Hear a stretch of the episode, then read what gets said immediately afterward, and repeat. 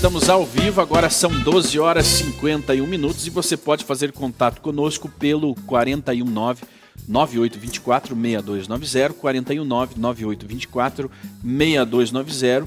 Mande a sua opinião, seu feedback a respeito das pautas que estão sendo discutidas aqui no programa Pontualizando e na Central TV, né, em toda a sua rede. Siga a Central TV também nas redes sociais, arroba Central TV e arroba pontualizando na TV. Nova PEC do Congresso limita poderes do STF e define mandato para ministros. Eis que o Congresso Nacional começa a criar coragem para, de alguma forma, enfrentar né, os desmandos do STF. Uma nova proposta de emenda à Constituição para limitar os poderes do Supremo Tribunal Federal foi apresentada nesta terça-feira na Câmara dos Deputados. O projeto de autoria do deputado federal Paulo Eduardo Martins, do PL Paraná, que é, é pré-candidato ao Senado do Paraná, altera a idade mínima para ingresso e estabelece mandato para ministros da Suprema Corte, se eu não me engano, de até é, nove anos, além de coibir decisões monocráticas em matérias constitucionais. A PEC de Martins se junta a outra já em debate no Congresso, é, que susta decisões da Suprema Corte. Ambas visam coibir o ativismo político do Judiciário. Shemuel Zakai e demais amigos da bancada, o que é que está acontecendo? Estão criando coragem, Shemuel, ou é apenas um, um fogo de palha? Lembrando que o Eduardo, o, o, o, o, Martins, o Eduardo Martins, o Paulo Eduardo Martins é um aliado do Bolsonaro. Exatamente. Simão, é, essa, essa proposta vem em, na direção de, de toda essa instabilidade constitucional que o Brasil está enfrentando em pleno ano eleitoral. Que temos um ativismo é, hiperpotencializado por parte do STF, em que ações de partidos e de candidatos interditam e acabam assumindo e, e trazendo todo esse desequilíbrio. Né? E esse ativismo político ele coloca muitos desses juízes no que chama-se de puxadinhos do STF, exemplo do TSE, que deveriam serem declarados por suspeição. Né? Nós temos aí um juiz que libera ou anula os processos de um ex-condenado por crime de roubo e corrupção e viabiliza a candidatura do mesmo para o pleito eleitoral. Ou seja, o mesmo juiz é que preside a corte eleitoral desse país. Nós temos aí por parte do Barroso, Alexandre de Moraes. Então há um abuso e essas, e essas mudanças propostas pelo Congresso vêm trazer as correções a todo esse desmando de que o, o Brasil está vivendo é, nesses últimos anos. Agora vale lembrar, é, Shimuel e, e Shimon, que o STF ele é uma instituição que existe basicamente só existe no Brasil. Em outros países não existe essa instituição chamada STF nos moldes em que nós temos aqui. É, nós temos no, nos Estados Unidos uma Suprema Tem Corte. Suprema Corte, né? mas não com esse, com esse leque, ou vamos dizer assim, com esse poder, com essa gama de poderes, vamos dizer assim, assegurados pela Constituição Federal. Mas se ainda seguisse esse, a, com as bases, as diretrizes, jogando dentro das quatro linhas, como a gente tem ouvido muito aí no, nas mídias sociais, é, se jogasse ainda dentro das quatro linhas, tudo bem. Além de já ter um poder exacerbado que os coloca à frente dos demais, eles ainda extrapolam todos os limites ali estabelecidos. Essa é a questão. É, agora a acusação do deputado é justamente que os ministros eles agem de forma arbitrária, né? Inclusive passando por cima das leis. Agora, eles estão criando uma lei que vai limitar o poder do Supremo Tribunal, né? Eu acredito que muito provavelmente vão deliberar também que é inconstitucional você limitar o poder de um dos poderes. Né? Então, é, realmente, estamos tendo uma, uma crise política aonde fica muito evidente, inclusive foram deliberadas 763 decisões colegiadas e 1.403 decisões monocráticas, né? ou seja, tivemos ali praticamente o monarca, o rei da Constituição, que define ali o que Há é certo um rei no Brasil, né? Que é o STF. Eu gostaria é. que o Guilherme também, Guilherme, entrasse na, na, nossa discussão. O Guilherme também tem um entendimento é, de política, além da, da sua questão técnica envolvendo o armamento, armas e tudo mais, também estudou política, estudou o que, que a esquerda planeja para o Brasil, né? E essa, é, é, toda essa questão que está acontecendo no Brasil, todo esse movimento por parte do STF é defendendo é, um lado. E nós sabemos que o lado é do ex-presidente Lula, né? O lado da esquerda. Há um, uma intenção de implantar a esquerda no, no, no Brasil e essa é apenas uma ferramenta, né? apenas um dos passos que está sendo dado para essa pra tentativa de implantação. É, na verdade, os ministros do Supremo, todos eles foram indicados ali por governo de esquerda no passado. Né? Então, isso é um mecanismo criado quando foi pensado na Constituição. Você for ver ali as pessoas que participaram, elas já fizeram formas de um poder, entendeu? Não ser totalmente é superior ao, ao outro, né? Então sempre fica aquela coisa na balança. Então vai depender muito aí do jogo de cintura de quem está no poder. Claro que se, por exemplo, fosse o ex-presidente Lula hoje no governo, eles iriam maquiar a economia, é, o jogo político e seria quase que imperceptível. Agora, por exemplo, com o Bolsonaro a gente vê que existem todas essas barreiras aí. É, eu acredito que essa descredibilização do governo, ela serve muito para é, trazer dúvida à população de que é, existe a necessidade de alguém forte para estar à frente da Constituição, né? estar à frente do povo. Isso pode ser uma faca de dois gumes. Né? Podemos abrir espaço para um regime ditatorial, aonde essa figura vai aparecer resolvendo o problema dos poderes, né? aonde os poderes não se conversam, então o poder moderador se faz necessário. Agora, de outra forma, é, temos um espaço também para uma polarização, aonde é, essa figura não vai existir, né? Esse centralizador não vai existir e você vai precisar é, com que isso aconteça de alguma outra forma. Então essa dúvida coloca em xeque a, a questão é, democrática de você escolher quando você está é, diante de uma, de uma crise política. Tito! É, é, só uma, uma, questãozinha enquanto o Tito é, veja bem. ali. É, o Danilo falou falar. uma coisa interessante.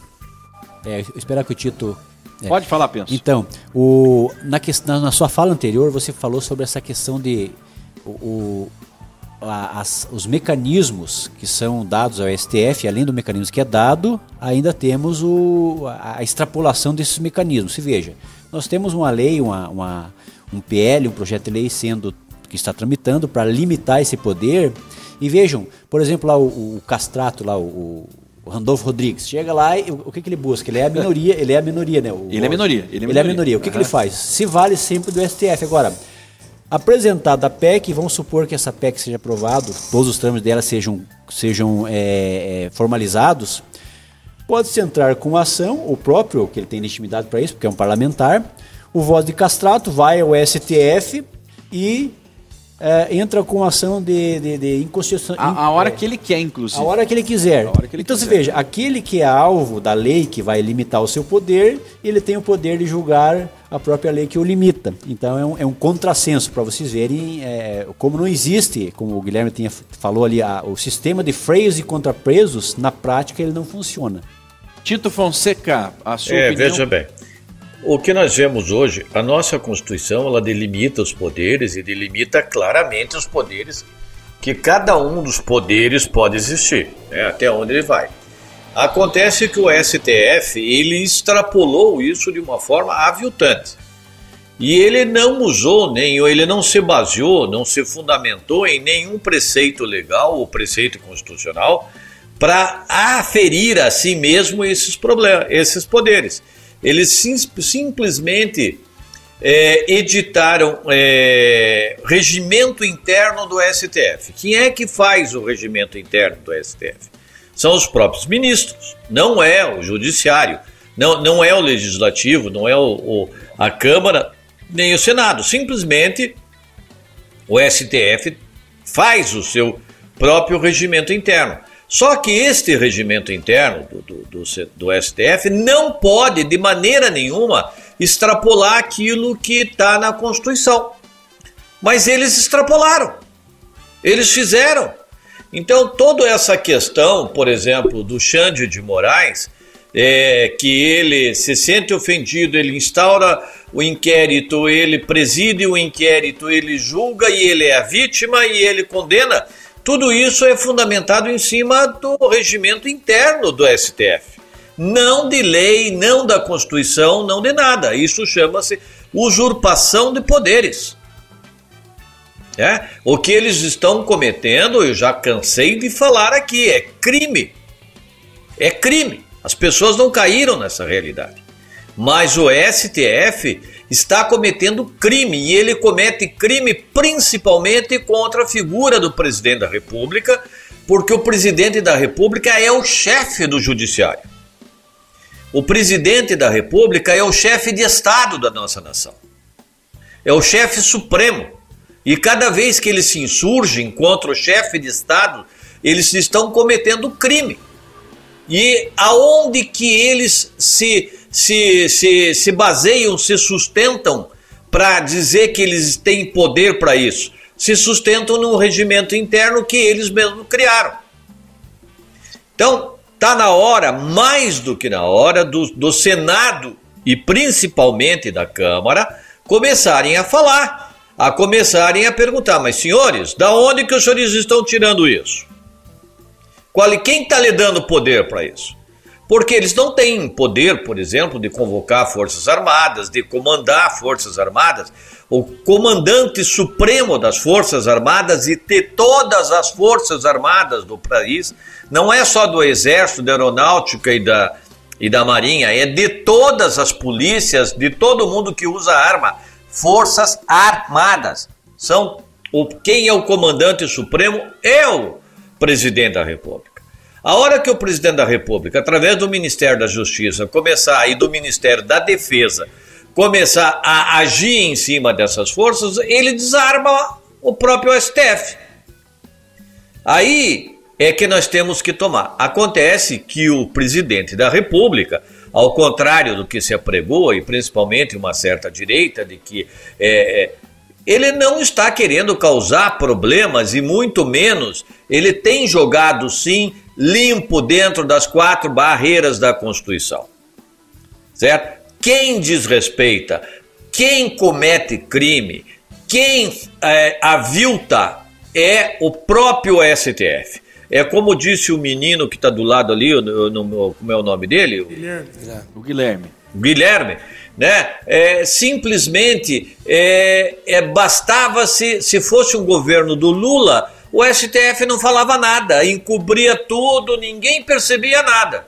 Agora, quando nós vemos que eles partem para o ativismo político, aí nós começamos a ver que realmente existe uma articulação política dentro do STF, o que é vedado por lei, certo? O que é vedado pela própria Constituição. Então, é, hoje em dia, o que nós estamos vendo é um dos poderes da República carcando a mão na balança. Conhece aquela expressão carcamano? Carca a mão na balança? Você vai na feira comprar alguma coisa, daquelas balancinhas de que um lado você põe o peso e do outro lado você põe o produto, correto? Aí quando você quer dar uma aliviada, você põe a mão assim em cima da balancinha do peso e né, o produto fica mais leve, fica mais. Ou.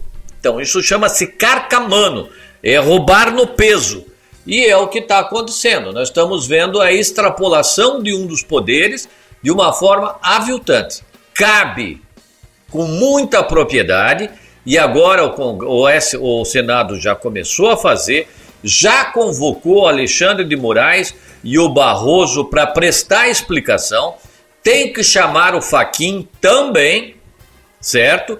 Porque eles são a casa do povo, a eles cabe legislar e a mais ninguém, e os únicos e legítimos representantes do povo são é, é os deputados e senadores. Ministro do STF, juiz, desembargador, eles são funcionários públicos pagos pelo Estado são investidos através de concurso público, não têm mandato porque não foram votados pelo povo, certo? Eles não têm representatividade popular, eles são funcionários públicos. E é isso que nós temos que ter bem correto na nossa cabeça. Eles não são investidos de poder através de mandato popular. E nós estamos vendo uma viltação. Se nós formos ver dentro da nossa Constituição, isso não está previsto em momento nenhum. Eles estão se auto, auto é, é, declarando dono desses poderes. E o pior, né, quando você vê é, o, a militância política que os ministros hoje estão fazendo, principalmente fora do país, saindo fora do país, para mentir, e a palavra é mentir, e foram chamados a, é, de mentirosos diretamente na cara, dentro de palestra das mais prestigiadas universidades da Europa, porque foram lá e mentiram. Mentiram na cara dura para justificar os seus atos autoritários. Agora, voltando para o Congresso Nacional, eu gostaria da opinião da bancada, Samuel Zacai, Penso, Guilherme, Danilo, eh, Tito Fonseca. Estrategicamente, o Congresso conseguiria aprovar uma PEC a essa altura do campeonato? Nós não temos ali mais da metade do Congresso, do Senado, nas mãos do STF com inquéritos. O que está acontecendo, penso? É o Senado, na verdade, nós temos ali uma minoria absoluta. Uma minoria absoluta assim é limpa, é, né? Capaz de enfrentar. Porque a, a maioria deles, como você bem colocou aí, tem algum problema lá no STF, tem algum processo rolando por lá. E isso é, um, é, um, é uma dificuldade. Na Câmara, nós até, vamos dizer assim, teríamos condições. Lá, já no Senado, já complica um pouco. E outra questão, só queria fazer dois adendos aqui interessantes sobre essa questão e da, da, da nomeação. O Tito colocou ali que eles são até, seriam até é, investidos no poder por meio de concurso. Esses nem por concurso, eles são nomeados categoricamente por nomeados via política. Por conchavo político. Simplesmente indicados por, por via política. Essa é a primeira questão. E a outra questão também é que se eles ainda obedecessem o regimento interno, já seria uma grande coisa, mas eles extrapola, extrapolam o próprio regimento interno que foi feito para dar as diretrizes das suas ações. E nem esse eles observam. Então, a, as chances, por exemplo, de vir esses, esses dois é, ministros do STF que foram. É, estão sendo não convocados, mas convidados para prestar declarações a respeito das suas atitudes que é, demonstram claramente o seu ativismo político, as chances deles virem eh, no Congresso, eu colocaria aí 15% no máximo.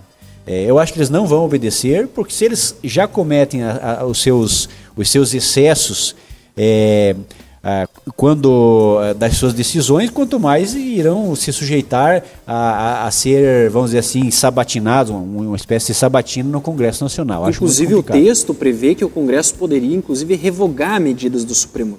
Né? Então, mesmo que tenha sido aprovada com unanimidade dos ministros da Corte. Então, é, esses limites constitucionais, eles não ficam claros na, na definição no texto que é proposto nessa PEC.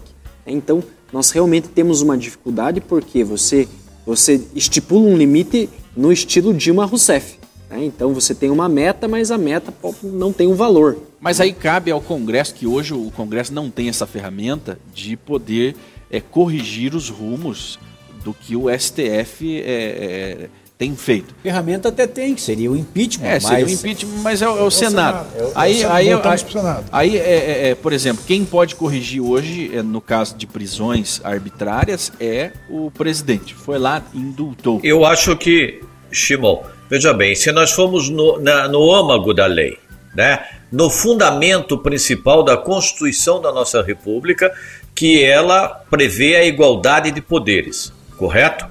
E, e a não interferência. Se nós respeitarmos as competências da Casa do, do Legislativo, é, se, o, se, o, se o judiciário se, se submetesse somente a julgar aquilo, a, a, a lei que é, é decidida dentro do Congresso Nacional, já estaria de muito bom tamanho.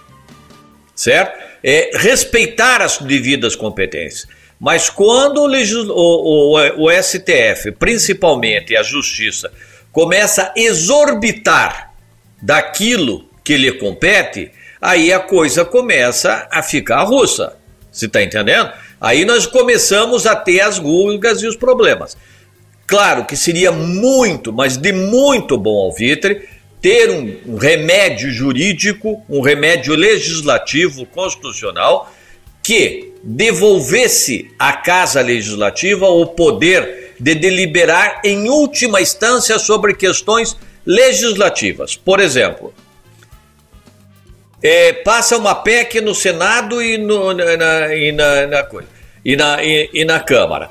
É, isso aí o, o, presidente sanciona, daí vai uma gazela saltitante e corre lá nos ministros e dizem que não pode, porque não sei o quê, porque vai ferir os direitos das minorias e ele fica louca. E a Carmen Lúcia, ou, ou sei lá quem, acha por bem, então, de vamos, vamos, vamos anular tudo. Correto? Sim. Claro que isso te, que teria que voltar para o legislativo. E o legislativo ia dizer, primeiro que não poderia ser uma decisão monocrática de um funcionário público. Teria que ser de um colegiado. E esse colegiado não poderia jamais ter a última palavra.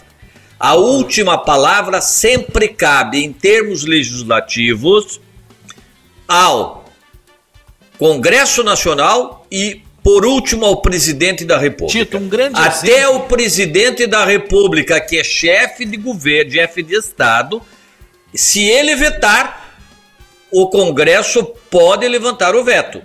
E por que, que não pode levantar um veto do, do, do, do STF? Supremo Poder. Tipo, ah, o um povo, o um povo tem que ter a última palavra. Um exemplo prático disso, é, além de mais de mil é, ações do Bolsonaro que foram bloqueadas pelo STF, mas um prático e um clássico é o voto impresso. Foi aprovado pela Câmara, foi aprovado pelo Senado, foi sancionado pelo presidente da República e o STF a Gazela Saltitante entrou com uma ação, o STF foi lá e declarou inconstitucional e morreu. Simplesmente a decisão e a vontade do povo morreu na canetada do STF. Acontece que. E de um ministro, né? E de um, e de um ministro. Senhor Barroso. Um ministro, uma decisão monocrática. Quer dizer, é completamente inconstitucional isso, Inclusive, mas eles fizeram. Tito, ele, lá na Inglaterra, o Barroso, Samuel Zakai, disse: Eu tive que impedir um retrocesso. Eu tive que impedir, eu, herói, impedir atos antidemocráticos. Superpoderes. Né? Então, esses superpoderes que precisa ser controlados, sim, pelo Congresso, né? nós temos. É, eles não são eletivos, eles são indicados, e a, único, a única barreira que eles passam é pela sabatina do Senado, e depois não há mais nenhuma limitação para as decisões que são tomadas monocraticamente, inclusive. Né? Mas Agora, eles passam o, pela sabatina super... do Senado, Samuel? Simplesmente Sim. porque o Senado representa o povo. Eles passam, Entendeu? Não, Essa é, Nós tivemos. É, veja, é que eu... Olha como foi a indicação do Faquin. O próprio Renan Calheiros disse que era inviável, era impossível ele ter passado na sabatina. Então, olha o lobby de que a Dilma teve que fazer. Foi o Álvaro Dias. Foi o Álvaro Dias que pegou Qual ele pela o... mão e levou em todos. Álvaro Nós Dias, sabemos disso, Beto, lembram próprio, disso? O próprio Beto Richa, ou seja, e houve, né, um, um, um, houve nos corredores do Senado o, as, as maletas da, da JBS. Exatamente. A JBS Sim, que convenceu exatamente. o Senado sobre sabatina. Ou seja, há um corporativismo enorme, porque esses, esses mesmos é, integrantes da Suprema Corte mantêm seus escritórios, e aí que estão os superpoderes. Ó, o, o Barroso, ele está sentado em cima do projeto do, do, do submarino nuclear brasileiro. Nós temos o Michel Temer, nós temos é, é, o Requião, que, que, que, cuida, que é dono de, das maiores empresas de segurança privada. Então, esses escritórios mantidos por esses, por esses integrantes, que é o superpoder, que são, que é os superpoderes por trás das togas. Então, essas medidas que vêm diante, eh, mediante o Congresso, de controlar a, a questão das votações, não ter votações de decisão, como aqui liberou e anulou os processos daquele que já estava dois anos cumprindo, cumprindo a, a, a é, pena por crime de corrupção. E Lula. veja bem, julgado, chamou, chamou, é, é, Samuel, por todas as instâncias do judiciário brasileiro julgado e condenado por todas as instâncias. O, o, processo dele passou pela mão de mais de 20 juízes que confirmaram a condenação. Vai-se o senhor Faquim em uma canetada monocrática de um funcionário público escolhido, não que não tem, não tem mandato popular e simplesmente anula tudo, diz que está tudo errado. Exatamente, e nós temos ainda. Nós temos que ir para o intervalo, Samuel Zakai. Na volta, a, a coisa está pegando fogo, mas na volta nós vamos conversar justamente sobre essa quebra da Constituição né, em relação ao direito dos brasileiros a, a, a terem suas armas, a se defenderem, enfim. Não saia daí, continue conosco.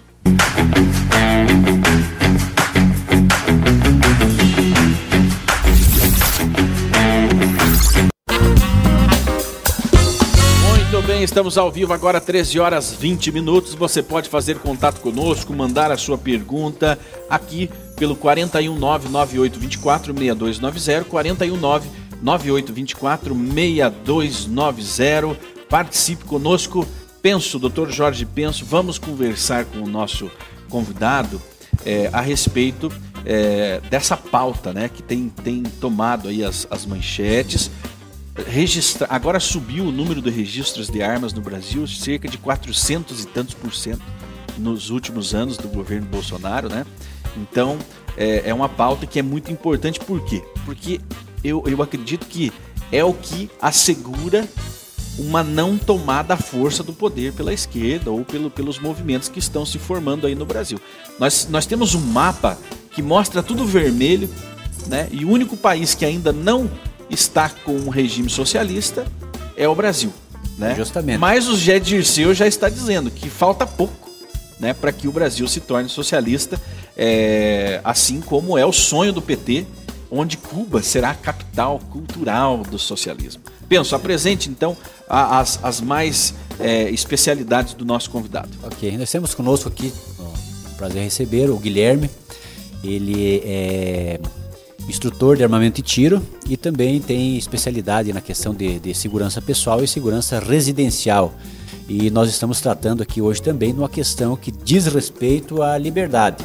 Quando a gente fala de armas, as pessoas sempre remetem para a questão da violência, o que não é verdade, como nós já discutimos outras vezes aqui neste programa.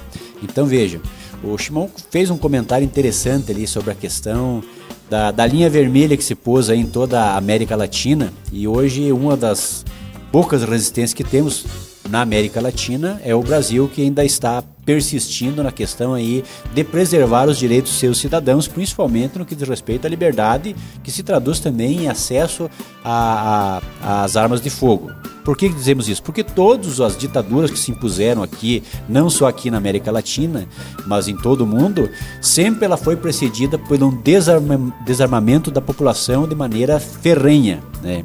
E nós tivemos agora episódios aí na Europa, né? A própria Ucrânia, que era um país desarmado, e o governo foi obrigado a liberar armas não para o cidadão se defender a si próprio, mas para defender o Estado. E hoje nós vamos falar um pouco aqui sobre essa questão de defesa pessoal e também defesa residencial. O Guilherme está aqui conosco, que é um especialista nessa área de defesa residencial e também de defesa pessoal, e vai nos falar alguma coisa. É, Guilherme, quais são a sua, a sua formação, a sua especialidade, em que áreas que você atua é, nessa questão de armamento e tiro? Verdade, eu idealizava um projeto que abranger todas as, as questões sobre segurança, tá? é, seja, seja um empresário, seja pessoa que busca melhorar a questão de segurança da sua empresa. Então, o que acontece? A gente trabalha com um despachante, com a questão de treinamento. Oi, gente, ó, tá vendo isso aqui, ó? Isso aqui é um kit escolar. É, é, questão do treinamento em geral. Nessa parte de, de, de, de defesa residencial, e, o, o, que, que existe é, a, o que, o que, que poderia orientar hoje, por exemplo, uma pessoa assim? A gente tem essa questão do acesso às armas, que é, ele tem uma certa limitação legal, tem tudo um tanto, você como despachante. O que, que um cidadão pode fazer para melhorar a defesa da sua, da, da sua residência, levando em conta aí a, a sua forma de, de, de, o que é possibilitado hoje pela lei de acesso às armas de fogo. Então, Hoje uma pessoa comum pode comprar uma arma de fogo e ter em sua casa para, para a defesa pessoal e defesa da sua família e do seu patrimônio? Bem, eu trabalho com o projeto Leopardo. O projeto Leopardo vai dar uma visão que eu chamo de mentalidade de combate. mentalidade de combate ela vai dependendo do perfil da pessoa, a gente vai colocar de se seria interessante você ter e portar uma fogo, ou se você vier adaptar a sua residência, o seu estilo de vida de uma forma mais segura. Então hoje tem várias formas de você, por exemplo, adquirir uma arma de fogo no Brasil. Né? Então tem formas de para defesa pessoal e para quem busca só um entretenimento. Sim. Mas no caso de, de, de defesa residencial, Vamos supor que eu adquiri uma arma pelo, pelo Sinarme, pela Polícia Federal, e essa arma, assim, pelo que me consta, você pode ter ela só no, no interior da sua residência. É, vamos fazer uma pergunta assim que eu acho que é do interesse de, de, de todas as pessoas que estão nos assistindo. É, eu posso usar essa arma é, e como que eu, que eu posso usar essa arma para defesa pessoal e defesa da minha residência? Eu posso, por exemplo, portar ela no, dentro do, do da, da, da, da, circunscrição da minha, da minha residência, do, da minha fazenda, por exemplo. Comprei uma arma e eu registrei ela no endereço lá da minha fazenda. Ou comprei uma arma registrada com todos os, os trâmites, toda a burocracia que a gente sabe que existe. Eu posso usar essa arma na cintura, por exemplo, dentro do recesso da minha residência? Não só você deve, como você. Não só você pode, como você deve. Né? O que acontece? por exemplo, dados. Deixa eu só pedir para a produção, pelo amor de Deus, tragam. Eu pedi um, para eles trazerem o um microfone de bastão, mas eu acho que eles estão dormindo lá, penso. Tragam aqui, por gentileza. Aí, aí, agora o Guilherme vai poder falar e todo mundo poder ouvir, Guilherme. Vamos lá. Ok, dá para ouvir agora? Agora sim, vai lá. Tá. Então o que acontece? Você não só pode, como você deve utilizar o armamento ali dentro da sua propriedade. Porque uma vez que você for surpreendido dentro do, do da sua residência armado com uma arma, por exemplo, dentro do cofre, a interpretação, por exemplo, de um criminoso pode ser várias. Pode ser que você seja um policial. De alguma forma você vai ser uma ameaça. Então o interessante é você buscar treinamento está capacitado para poder fazer o emprego da arma de fogo. Então, o ideal é a pessoa que adquirir uma arma e pretende usar para defesa pessoal e residencial, do seu patrimônio, da sua família, enfim. O ideal é ele fazer um curso específico para esse tipo de atuação com, com arma de fogo, se necessário. Sim, é, dentro da mentalidade de combate, nós trabalhamos o que? É você pegar a sua família e fazer dela uma célula, uma célula que preza pela segurança.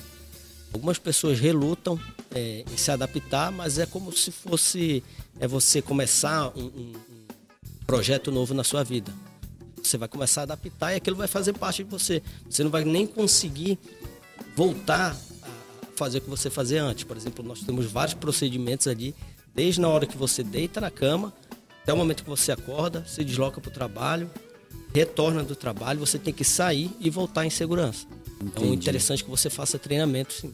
Tá. E é engraçado, né? É porque hoje a grande informação que colocam para as pessoas é que a pessoa que tem arma, que tem o porte de arma, ela é uma pessoa sem instrução. Ela vai pegar a arma e vai sair dando tiro acidental, que vai matar todo mundo. Essa é o grande discurso hoje da esquerda, principalmente, é que o, a arma é violenta, arma, né? A, violenta. Ter a arma é que é o perigo. Vão, vão, vão, vão, se matar no trânsito, vai ser um. Exato. Tito, tem per... Tito, eu gostaria que você é, é, é levantasse uma pergunta importante para o nosso especialista a respeito dessa, dessa, dessa questão da, da, da do, de você manusear uma arma, de você ter ali um, uma educação né, nessa área.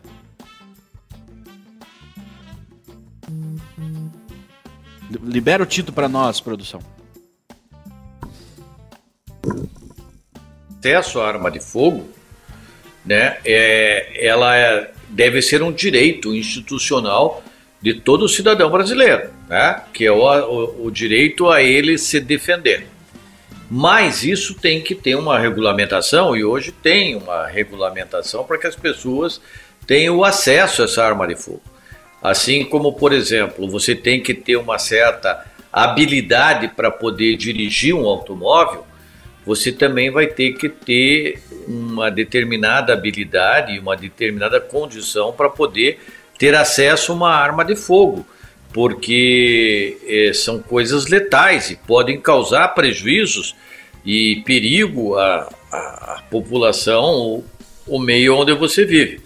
Então eu gostaria que o nosso convidado nos é, explicasse quais são essas condições é, legais para que você possa ter acesso à arma de fogo. Você tem que fazer testes, você tem que fazer curso, o que, que é que você tem que fazer para poder ter condições de ter uma arma de fogo em casa e comprar uma arma de fogo. Bem, é, essa questão da forma para você adquirir arma de fogo tem três possibilidades hoje no Brasil. A primeira é a posse, posse de arma de fogo. Você pode ter o armamento tanto na sua residência ou no seu local de, no seu local de trabalho, desde que você seja proprietário do local. A segunda possibilidade é o porte de arma. E a terceira seria você se tornar um caçador, atirador ou colecionador. O porte de arma hoje no Brasil é quase que impossível. Eu atualmente não conheço ninguém que tenha conseguido a concessão do porte, porque precisa, você precisa é, mostrar para um delegado de polícia federal que realmente você precisa. Eu acredito que você morar no Brasil já é um, um já, já configuraria uma isso. necessidade, né? Já é uma necessidade. Uma curiosidade, você tem o porte de arma? Você como instrutor e... Não tenho porte de arma. Olha e só. a maioria dos instrutores não tem o porte de arma. Essa é uma coisa que se diga. São poucas pessoas. é tem. bem difícil. Poucas pessoas. Tem que provar ele, que... Ele fica sobre a discricionariedade. A gente fala de discricionariedade. Até eu falei aqui o dia, o César Mello corrigiu. Né? Passa de, de discricionariedade. Ele passa a ser um, uma arbitrariedade do delegado de polícia. Porque você chega lá, você pode arguir o que você quiser, pode levantar é um monte de provas e o delegado simplesmente vai dizer, não, para você tudo bem, mas eu, eu, eu entendo que você não precisa. Eu, essa, tenho, eu tenho uma notícia é aqui que, que, foi é, bem recente, foi do dia 19 do 6 agora, que é aquela, aquela notícia que o policial civil matou a irmã com um disparo acidental. Né? E no texto, inclusive, ele fala, se a produção puder colocar na tela, o policial civil que matou a irmã com um disparo acidental disse que nunca havia mexido na arma recém-comprada. Né? E aí a, a matéria fala o seguinte aqui, por ser uma Glock com o cão embutido, é uma arma mais perigosa ainda. É preciso ter experiência para manusear esse tipo de arma, jamais na frente de uma pessoa. Há regras específicas de segurança e ele não observou. Né? Inclusive, ele estava sob efeito de álcool. Né? Agora, deixa, deixa eu fazer algumas correções aqui. Primeiro, a Glock ela é uma arma que ela tem o percussor pré-lançado e ela tem a trava de segurança no próprio gatilho é uma das armas mais seguras do mundo. Então a informação ali que eu vi ali do G1, já começa por aí, né? É, dos nossos especialistas, como diz o César Mello, não procede essa informação. A arma, a Glock, ela é uma arma tão ou talvez mais segura do que uma arma que, que tenha uma, uma trava de segurança manual. Isso não procede. Quanto à questão se estava autorizado o policial ou não, eu também não posso, a gente não pode falar nada. Quanto à questão de treinamento das nossas polícias, isso eu posso afirmar que ele é precário. E posso afirmar também categoricamente que um atirador desportivo, um CAC, ele tem muito mais técnica de domínio de arma de fogo do que policiais. Como esses dias eu vi até, inclusive quero fazer uma, uma levantar uma crítica aqui, lá no Pingos nos Is, as pessoas falando que nem todo mundo tem treinamento igual policiais. Eu discordo. Os CACs têm muito mais treinamento, experiência de tiro e técnica de tiro do que a maioria dos policiais brasileiros. Eu posso falar isso de carteirinha porque eu já fui policiais, policial de, de pelo menos duas forças. Fui policial civil e fui policial militar. Enquanto policial militar, uma escola de seis meses, eu dei 70 tiros, paz meus senhores, 70 tiros para me formar então policial militar na corporação da, Ou da seja, para estar apto a andar para a rua aí defendendo a população. É, eu não, eu não vou contar aqui quem que é, mas vou dizer assim, um delegado de polícia é, e, e, um oficial da polícia militar certa vez contaram em um curso de tiro que eu, em que eu, que eu participei que disseram assim que a, a, a, as, as guarnições da polícia militar são um perigo para a sociedade. Falar em off, estou falando aqui abertamente, mas não vou contar o, vou contar o nome o, do santo. O nome do santo. Mas isso é uma verdade e eu falo isso de carteirinha. Então o Guilherme sabe muito bem que os cursos de pessoas que estão é, diuturnamente trabalhando com essa questão, que são os instrutores de armamento e tiro, pessoas que dão curso, que mexem com a questão de despachante, ele sabe muito bem que é, essas pessoas que mexem estão talvez muito mais melhor preparadas do que as próprias forças de segurança. Guilherme, então uma das, das formas é que nós estávamos falando lá na pergunta do Tito é você ter a posse. Posse de arma, que seria no caso o armamento ficar só na sua residência ou no seu local de trabalho. Aham. O porte que você pode transitar. Hoje tem um porte que ele é regional. Né? Você pode usar aqui na região sul do Brasil, só dentro do Paraná ou em todo o território nacional Tem todas essas É delimitado aí. pelo delegado, né, no momento da Mas é, uma, é quase entender. impossível um cidadão comum conseguir esse porte de arma. Até o momento eu não conheço. Eu não conheci. Não tive a Um oportunidade cidadão comum que tem porte. Quando a pessoa chega conosco e fala, ah, eu quero dar entrada no processo, ó, se o, o despachante quiser dinheiro, ele vai falar que não, que agora tá Vamos saindo, entrar, vamos entrar. vamos entrar, porque é no mínimo dois mil reais aí. Fora o custo, se o porte for deferido, tem mais um mil quatrocentos reais, que é uma taxa que a União cobra para você ter impresso o porte. É que seria como uma carteira de Sim, habilitação. ele é pra delimitado, como ele falou, é, territorialmente, como também temporalmente. É, o delegado ele pode entender que o- você corre perigo dentro do Paraná. Ok. Passou para São Paulo, você já não corre perigo. Guilherme, a sua assessoria em defesa, você falou residencial, ele vai além das medidas de monitoramento, de câmeras, de cercas, de muros? Ele vai no quesito de é, é, eliminar o efeito surpresa do bandido, é, de treinamento, de orientação para a família, como você disse? Sim, porque se você for ver, é, se você for contratar hoje o serviço de circuito interno de filmagem, é, cerca elétrica, perdão, qualquer forma eletrônica de você estar seguro, geralmente eles são feitos por pessoas que são pessoas civis, que não têm treinamento nenhum, entendeu? Eles não estudaram como, for, co- como é formado a mentalidade do criminoso. A mentalidade do criminoso, ele quer facilidade. Quanto mais fácil, por exemplo, se você pegar em um quarteirão todas as casas ali que tem é, mecanismos de segurança e uma que não tenha, provavelmente aquela dali será um alvo. Ou seja, os modos operantes, ele também gera uma previsibilidade que vocês trabalham em cima disso. Sim, nós trabalhamos ali em cima disso. Tanto o projeto da tua casa, e de repente ele é um projeto que vai te propiciar a ter uma chance bem maior do que o teu vizinho, entendeu? De ser vítima da criminalidade. Então a gente vai trabalhar tudo isso. Como eu falei anteriormente, a gente começa desde a hora que você dorme até o momento que você acorda. Então ali a gente tem que ver. Dependendo, cada cliente, por exemplo, a gente coloca uma porta, entendeu? Semi-blindada e que vai proteger todo o restante da casa. Ali já é uma barreira, o que eu chamo de eclusa. Você tem que ter uma barreira entre a porta, o portão da sua casa e a porta que vai dar entrada para sua casa. Então, se você não tiver nenhuma barreira aqui no meio, a probabilidade de você sofrer, por exemplo, enquanto nós estamos conversando aqui, ter a casa invadida é bem grande. Se você tiver a eclusa, que é o projeto que a gente trabalha em cima, que é para separar, criar uma célula aqui, o criminoso ele só tem a opção de sair, ele não consegue entrar. Então a gente Essa, trabalha essa tudo questão, deixa eu fazer uma pergunta, uma curiosidade aqui também, sobre qual, qual que é o, o- o maior risco, por exemplo, de uma, uma invasão em domicílio? Seria quando as pessoas estão chegando de carro em casa, quando abre o portão elétrico, ou quando vai abrir manualmente, que seja o portão com o seu veículo? Existe uma maneira de você tomar alguns tipos de cuidado? Quais são os cuidados que você deve tomar quando se chega em casa e quando você sai? Vamos colocar lá que a sua casa está guarnecida por câmeras de segurança, cerca elétrica e todos os demais equipamentos de segurança. Mas qual que é a postura do cidadão, do morador, ao chegar e ao sair da sua residência? Tem um procedimento padrão? Bem, o que eu posso falar para uma pessoa que não tenha nenhum dispositivo de segurança, tá? A pessoa que não tem nenhum dispositivo de segurança, é, o que, que eu aconselho?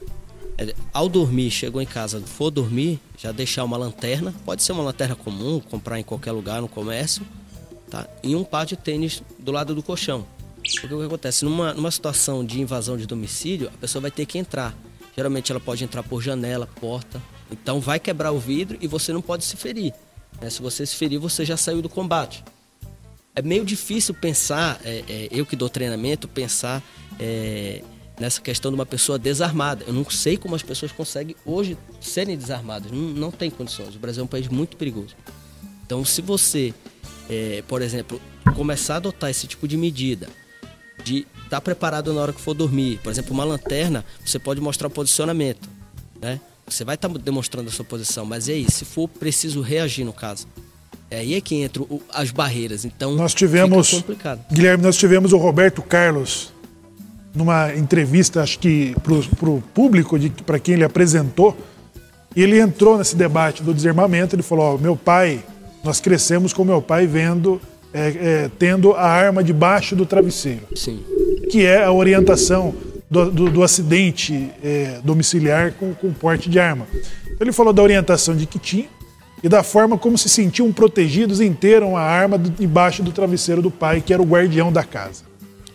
Pois é, então pensando nesse caso da pessoa que não porta ainda arma de fogo, o que acontece? Quando você dorme, você tem que ter esse tipo de procedimento. Ao acordar, se você não tem um circuito interno de filmagem, quando você for sair para o trabalho, o ideal é que você vá até o seu portão, visualize se tem alguma coisa estranha. Geralmente a gente, dependendo, por exemplo, eu que moro mais afastado da cidade, eu consigo visualizar se todos os carros são dos meus vizinhos ou se tem um carro diferente. Se tiver dois ocupantes ali, eu me sentir incomodado, eu posso ligar para a polícia militar para que eles façam uma Abordagem. pessoal para saber se aquele carro ali é, se tem se está com a documentação ok, se aqueles dois indivíduos ali dentro são pessoas idôneas e, e etc.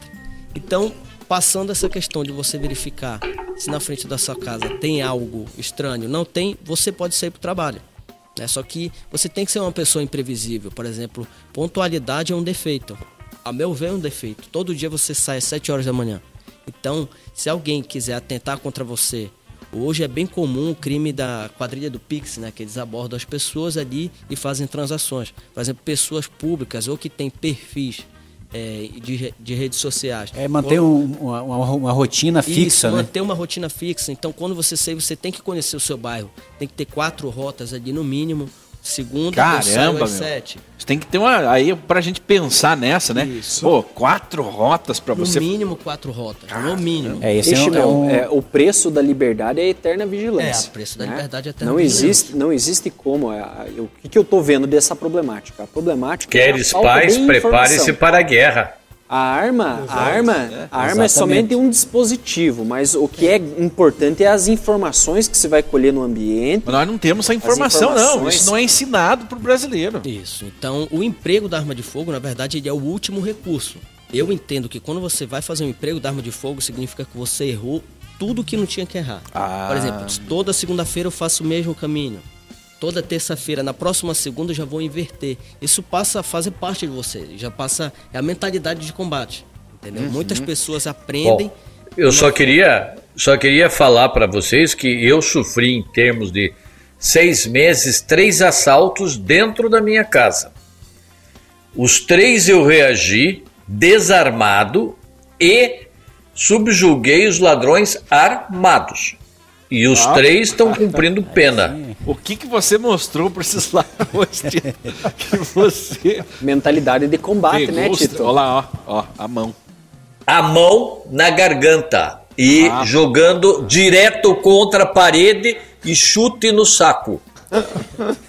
Olha aí, o instrutor vai dizer, tá certo que ele fez, instrutor, senão. é, Não, foi simplesmente isso. É, teve um que me atacou com uma chave de fenda, devia ter o que? Uns 20 centímetros a chave de fenda, ele veio para me estocar. É, qual é a, a defesa que eu tinha?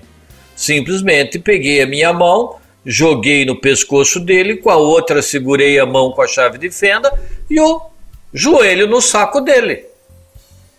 Nem sempre a pessoa tem a frieza pra pensar, né? É, é, é, Pois é, mas é, e veja bem, ele estava dentro da minha casa. Teve um que entrou dentro do meu quarto, roubou a minha caixa de joias que estava do lado do, do, do bidê da minha cama. eu sairia gritando: socorro, socorro. Mas ter essa aí, olha, Shimon, né? tá tudo aqui, ó. Tá tudo aqui de volta, ó. Olha aí, ele foi atrás. Ah, mas também, né? Ele, ele tem. Depois eu vou contar por quê. Eu tenho o quê? 70 anos de idade, três pontos de safena, e daí, que mais que eu tenho? E é poderoso, é poderoso. Você tem mente de combate. É, poderoso no braço, não tem, porque Eu- não eu- tinha eu arma. queria- eu, eu queria agradecer aqui, o, o- o tempo ruge, né? E, e- mas eu acho que nós podemos marcar um, um próximo programa, penso, para só falar de dicas De segurança. de segurança, como a gente agir no dia a dia, né? Como o brasileiro pode agir no dia a dia baseado na sua realidade. Eu agradeço o nosso convidado de hoje e agradeço a você que nos acompanhou e convido você a continuar acompanhando a programação. Teremos aí é, o- o- nos nossos canais mais conteúdos. Então um abraço a você e uma boa tarde. Tchau, tchau.